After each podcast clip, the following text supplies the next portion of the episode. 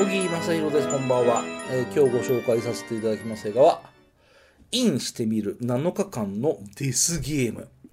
えー2010年の日本映画です。えー監督はご存知中田秀夫さん。リングとか、ほのぐらい水の底からとかね、スマホを落としただけなのに、貞子、あの辺をやってる人ですね。えーっと、出演がご存知藤原達也さん、えーご存知綾瀬はるかさん、ご存知石原さとみさん、ご存知平山綾さん、ご存知武田真治さん、えー音楽は有名な河合健二さんということでね。えーそう、確かこれ、ホリプロかどっかで、でしょう。うん、そう、ホリプロ50周年作品として、ホリプロに縁のある方々がいっぱい、うん、出演されている、要はデスゲームですよね。皆さんでゲームをやりましょう。失敗したら死ぬんですよ。いいですね。じゃあルールを説明しますからねって言って、あの、片っ端からみんな死んでいく、最後どうなるんでしょうかっていう、よくあるデスゲームのうちの一本です。これはね、面白い。あの、あの、もうすっかり触傷気味のデスゲームと僕は思ってますけど、これは面白いよ。原作の小説が面白いから、うん、あの、今時流行りのスタイルで、何の目新しさもないし、よくありがちなストーリーだし、誰もが、こういうストーリーでこういうオチなんでしょっていうのが読めるんですよね。だから、今更何にも面白くないだろうと思っていたけど一応見に行ったら面白かった心地よい緊張感を楽しめた変な疑心暗鬼をたっぷり楽しませてもらいました。うん、これはね、原作小説僕読んでないので、うん、適当なこと言うかもしれないんですけど、あの、インディアン人形が出てきて、インディアン人形が、要は、ゲームをしましょうって皆さんに説明するんですけど、これ完全にそうじゃないですか、そう。SAW のそうって、Hello, hello, Michael. I wanna play a game ってあの、あの人ですよね。あの人形ですよね。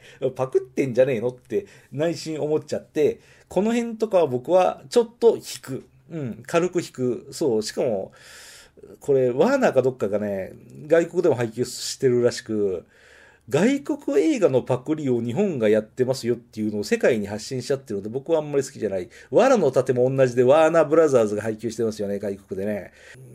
バスだったかな、えー爆発して前転するっていうアクションが、バットマンのあれと一緒、そう、ダークナイトと全く同じアクションをね、普通に丸パクリして作品に仕上げてて、それを外国で配給するっていうのは、ああ日本映画っていうのはパクってるんだなっていうのを、なんと言いますか、全面的に、大々的に宣伝しちゃってるようなもんなんで、僕はどうかなと正直思います。韓国映画との差がそういうところがあるのかもしれないなと思ってますけど、まあ、今回は別にいいでしょう。はい。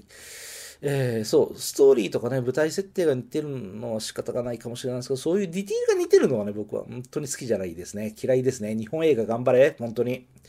でも、このインしてみるが面白かった理由は、怪しい登場人物と、いい距離で、いい感じに敵対し合いながらも密室空間っていう構図がミステリーとして非常に心地よかった。まあ言うまでもないですけど、綾瀬はるかさんすげえよかった。えー石原さとみさんすげえよかった。えー片平渚さんすげえよかった。平山綾さんすげえよかった。もう本当に女性陣が頑張ってると思いますよ。映画として面白かった。そう。あのまあ、ケチつけることはいくつらでもできますけど、例えばストーリー上の設定の甘さっていうのはとっても目につきましたね。っていうか、そんなん、絶対警察だ、警察沙汰じゃないですか。なんでそんなん、警察に言わずにそのまま付き合ってるんですかって、おかしいでしょっていう。あの、可能不可能っていう部分は確かにある。うん。人間の嫌な部分をしっかり見せているので、僕はこの映画は面白い。ただし、そういう作りの甘さっていうのはよく感じました。うんでもね、一個絶対納得できないのは、ラストシーンで、カバン投げるシーンがあるんですよ。え、なんで投げるんですそこで？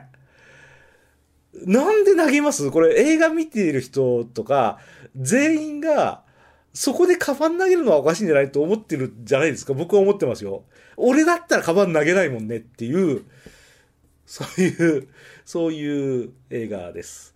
映画自体は面白いですけど、日本映画の爪の甘さは僕は感じました。え、まあ最後に言いますけど、インディアン人形の声を当ててるのは、バナナマンの日村さんです。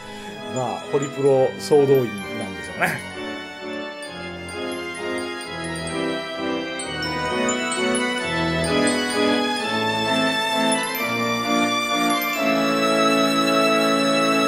あなたのハートには何が残りましたか？